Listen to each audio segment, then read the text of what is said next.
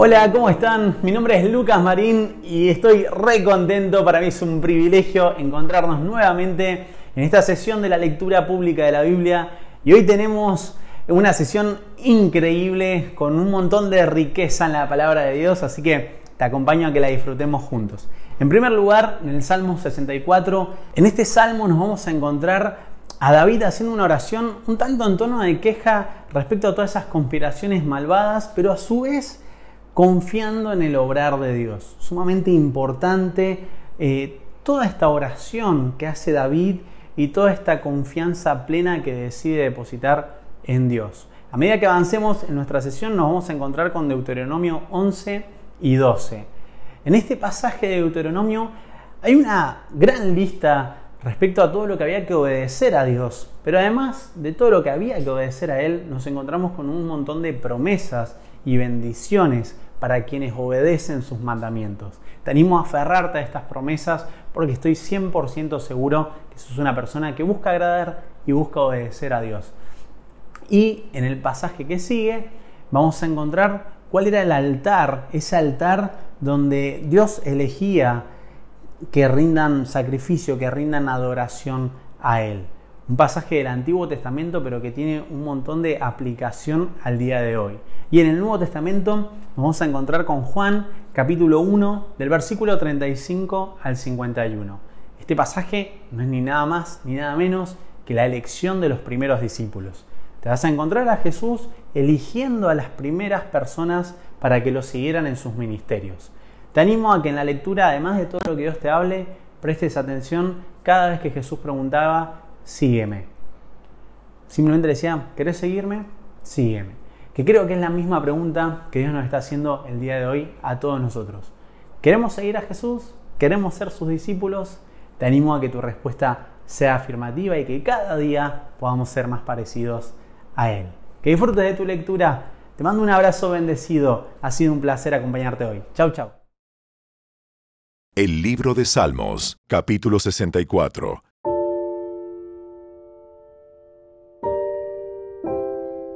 Oh Dios, escucha mi queja. Protege mi vida de las amenazas de mis enemigos. Escóndeme de las conspiraciones de esta turba malvada, de esta pandilla de malhechores. Afilan su lengua como espada y apuntan como flechas sus palabras amargas. Le tiran a los inocentes desde una emboscada, los atacan de repente y sin temor. Se animan unos a otros a hacer el mal y maquinan cómo tender sus trampas en secreto. ¿Quién se dará cuenta? preguntan. Dicen mientras traman sus delitos, hemos orquestado el plan perfecto. Es cierto, el corazón y la mente del ser humano son astutos pero Dios mismo les lanzará sus flechas y los herirá de repente. Su propia lengua los arruinará, y quienes los vean menearán la cabeza en señal de desprecio. Entonces todos temerán, proclamarán los poderosos actos de Dios y se darán cuenta de todas las cosas asombrosas que Él hace. Los justos se alegrarán en el Señor y en Él encontrarán refugio. Y los que hacen lo correcto lo alabarán.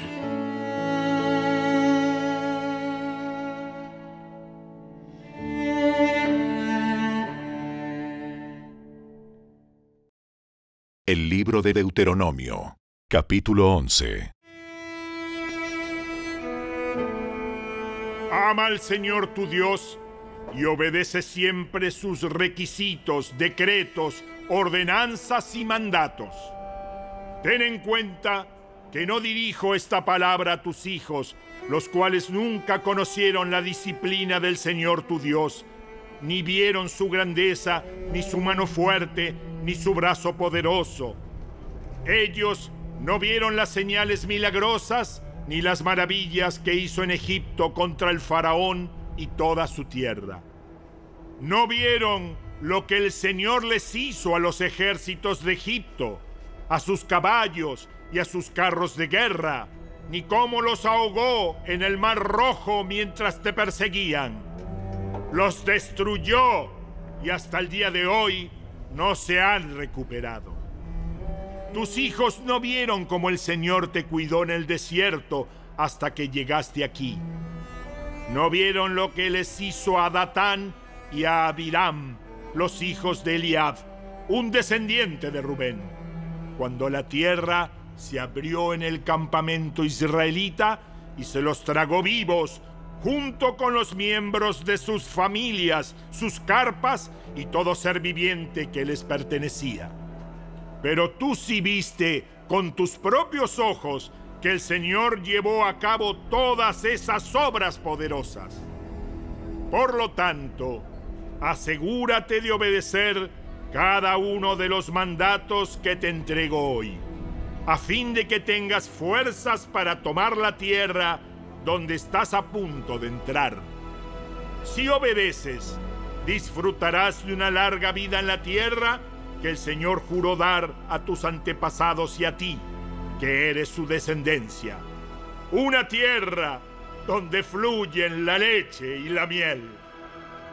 Pues la tierra donde estás a punto de entrar y que vas a poseer no es como la de Egipto, de la cual saliste, donde tenías que plantar tus semillas y hacer zanjas de riego con los pies como si fuera un huerto. En cambio, la tierra que pronto tomarás para ti es una región de colinas y valles con lluvias abundantes. Una tierra que el Señor tu Dios cuida. Él se ocupa de cuidarla en cada época del año. Si obedeces cuidadosamente los mandatos que te entrego hoy, y si amas al Señor tu Dios y lo sirves con todo tu corazón y con toda tu alma. Él mandará las lluvias propias de cada estación, las tempranas y las tardías, para que puedas juntar las cosechas de granos, el vino nuevo y el aceite de oliva. Te dará buenos pastizales para que se alimenten tus animales y tendrás todo lo que quieras comer. Pero ten cuidado. No dejes que tu corazón sea engañado y entonces te alejes del Señor y sirvas y rindas culto a otros dioses. Si haces eso, el enojo del Señor arderá contra ti. Entonces cerrará el cielo y detendrá la lluvia, y la tierra dejará de producir sus cosechas. Así que pronto morirás en esa buena tierra que el Señor te da. Por lo tanto, comprométete de todo corazón a cumplir estas palabras que te doy. Átalas a tus manos y llévalas sobre la frente para recordarlas. Enséñalas a tus hijos. Habla de ellas en tus conversaciones cuando estés en tu casa y cuando vayas por el camino, cuando te acuestes y cuando te levantes. Escríbelas en los marcos de la entrada de tu casa y sobre las puertas de la ciudad, para que, mientras el cielo esté sobre la tierra, tú y tus hijos prosperen en la tierra que el Señor juró dar a tus antepasados. Asegúrate de obedecer todos los mandatos que te entrego. Demuéstrale amor al Señor tu Dios andando en sus caminos y aferrándote a Él. Entonces el Señor expulsará a todas esas naciones de tu paso, y aunque ellas son más grandes y más fuertes que tú, tomarás posesión de esa tierra. Todo lugar que pises con la planta de tus pies será tuyo. Tus fronteras se extenderán desde el desierto en el sur hasta el Líbano en el norte, y desde el río Éufrates al oriente hasta el mar Mediterráneo en el occidente. Donde quiera que vayas en la tierra, nadie podrá hacerte frente, porque el Señor tu Dios hará que los habitantes te teman y se espanten, tal como lo prometió. Escucha bien, hoy te doy a elegir entre una bendición y una maldición. Recibirás bendición si obedeces los mandatos del Señor, tu Dios, que te entrego hoy. Pero recibirás maldición si rechazas los mandatos del Señor tu Dios y te apartas de Él y rindes culto a dioses que no conocías.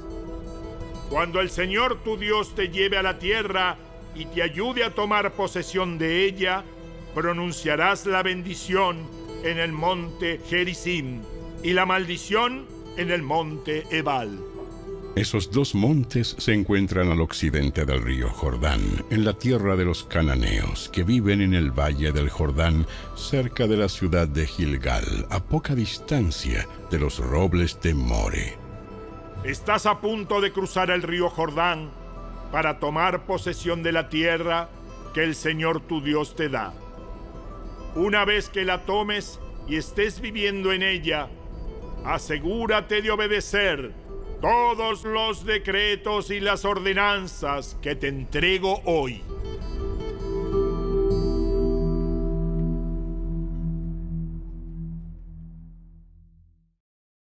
El libro de Deuteronomio, capítulo 12.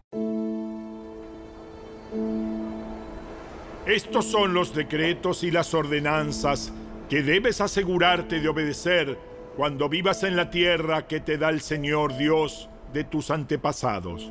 Obedécelos todos los días de tu vida. Cuando expulses a las naciones que viven allí, deberás destruir todos los lugares donde rinden culto a sus dioses, sobre las cimas de las montañas y de los cerros y debajo de todo árbol frondoso. Destruye sus altares y destroza sus columnas sagradas Quema los postes dedicados a la diosa Acera y derriba los ídolos tallados. Borra por completo el nombre de sus dioses. No adores al Señor tu Dios de la manera en que esos pueblos paganos rinden culto a sus dioses. Más bien, busca al Señor tu Dios en el lugar de adoración que Él mismo elegirá entre todas las tribus el lugar donde su nombre será honrado.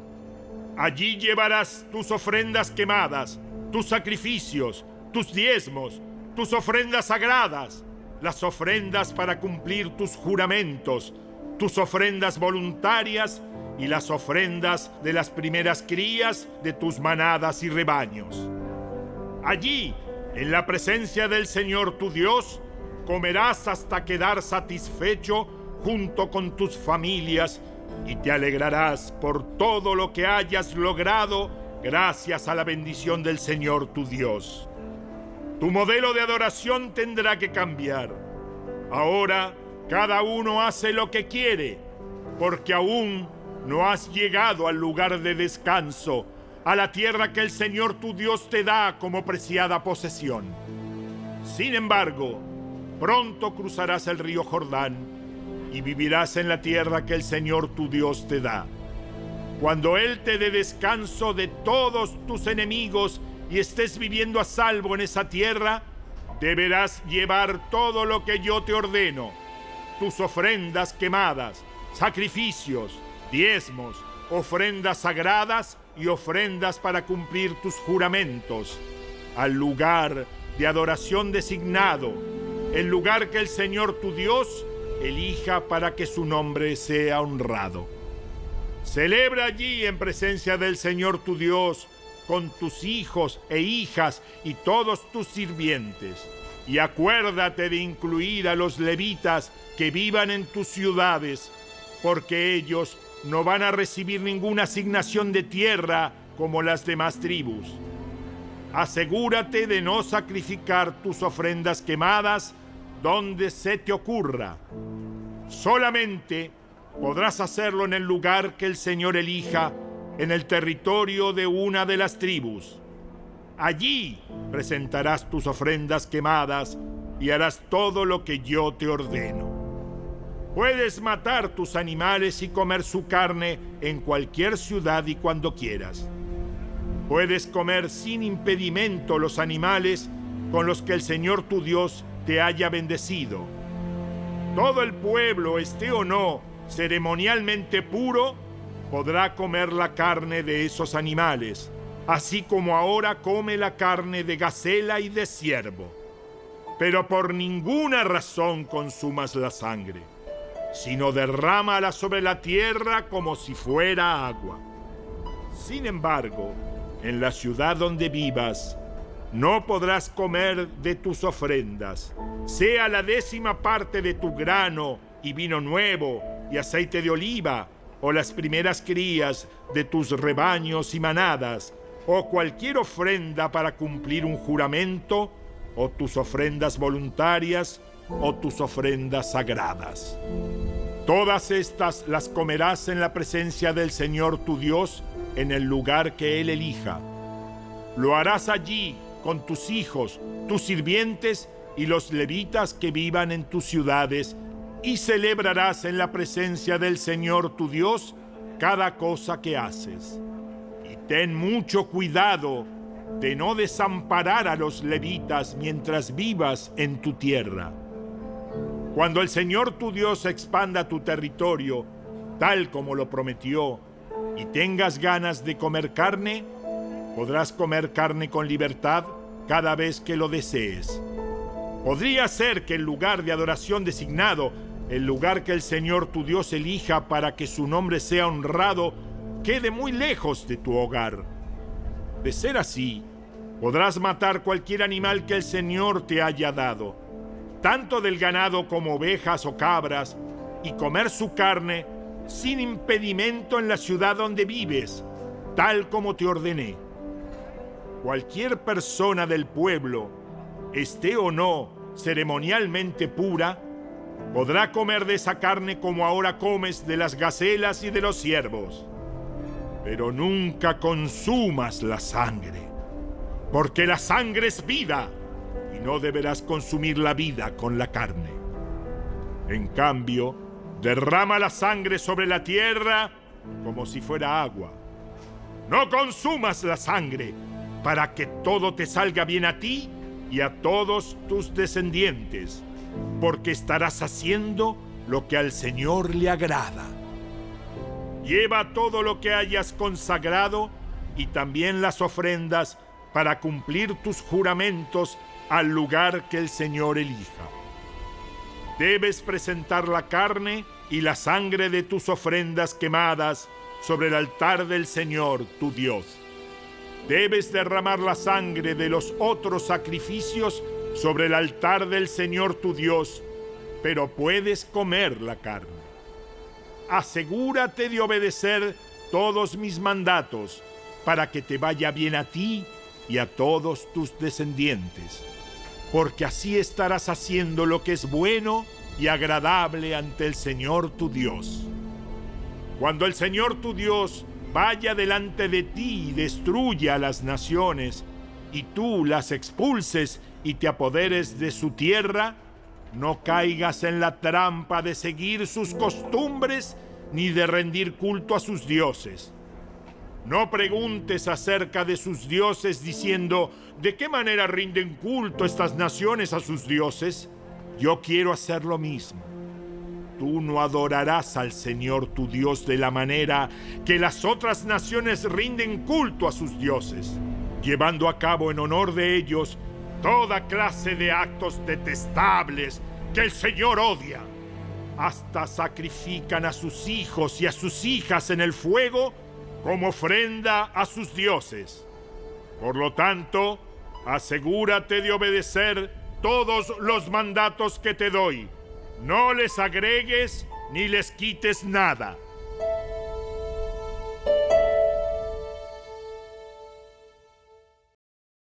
El Evangelio según Juan, capítulo 1. Al día siguiente Juan estaba otra vez allí con dos de sus discípulos. Al pasar Jesús, Juan lo miró y declaró, Miren, ahí está el Cordero de Dios. Cuando los dos discípulos de Juan lo oyeron, siguieron a Jesús. Jesús miró a su alrededor y vio que ellos lo seguían. ¿Qué quieren? Rabí, maestro, ¿dónde te hospedas? Vengan y vean. Eran como las cuatro de la tarde cuando la acompañaron al lugar donde se hospedaba y se quedaron el resto del día con él. Andrés, hermano de Simón Pedro, era uno de estos hombres que, al oír lo que Juan dijo, siguieron a Jesús. Andrés fue a buscar a su hermano Simón y le dijo, Hemos encontrado al Mesías, Cristo. Luego Andrés llevó a Simón para que conociera a Jesús. Jesús miró fijamente a Simón y le dijo, Tu nombre es Simón, hijo de Juan, pero te llamarás Cefas, Pedro.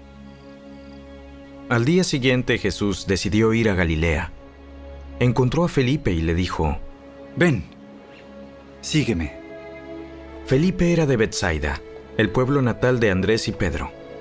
Felipe fue a buscar a Natanael y le dijo, Hemos encontrado a aquel de quien Moisés y los profetas escribieron. Se llama Jesús, el hijo de José, de Nazaret. ¿Nazaret?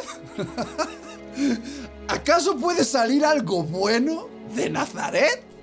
Ven y compruébalo tú mismo. Mientras ellos se acercaban, Jesús dijo, Aquí viene un verdadero hijo de Israel, un hombre totalmente íntegro. ¿Cómo es que me conoces? Pude verte debajo de la higuera antes de que Felipe te encontrara.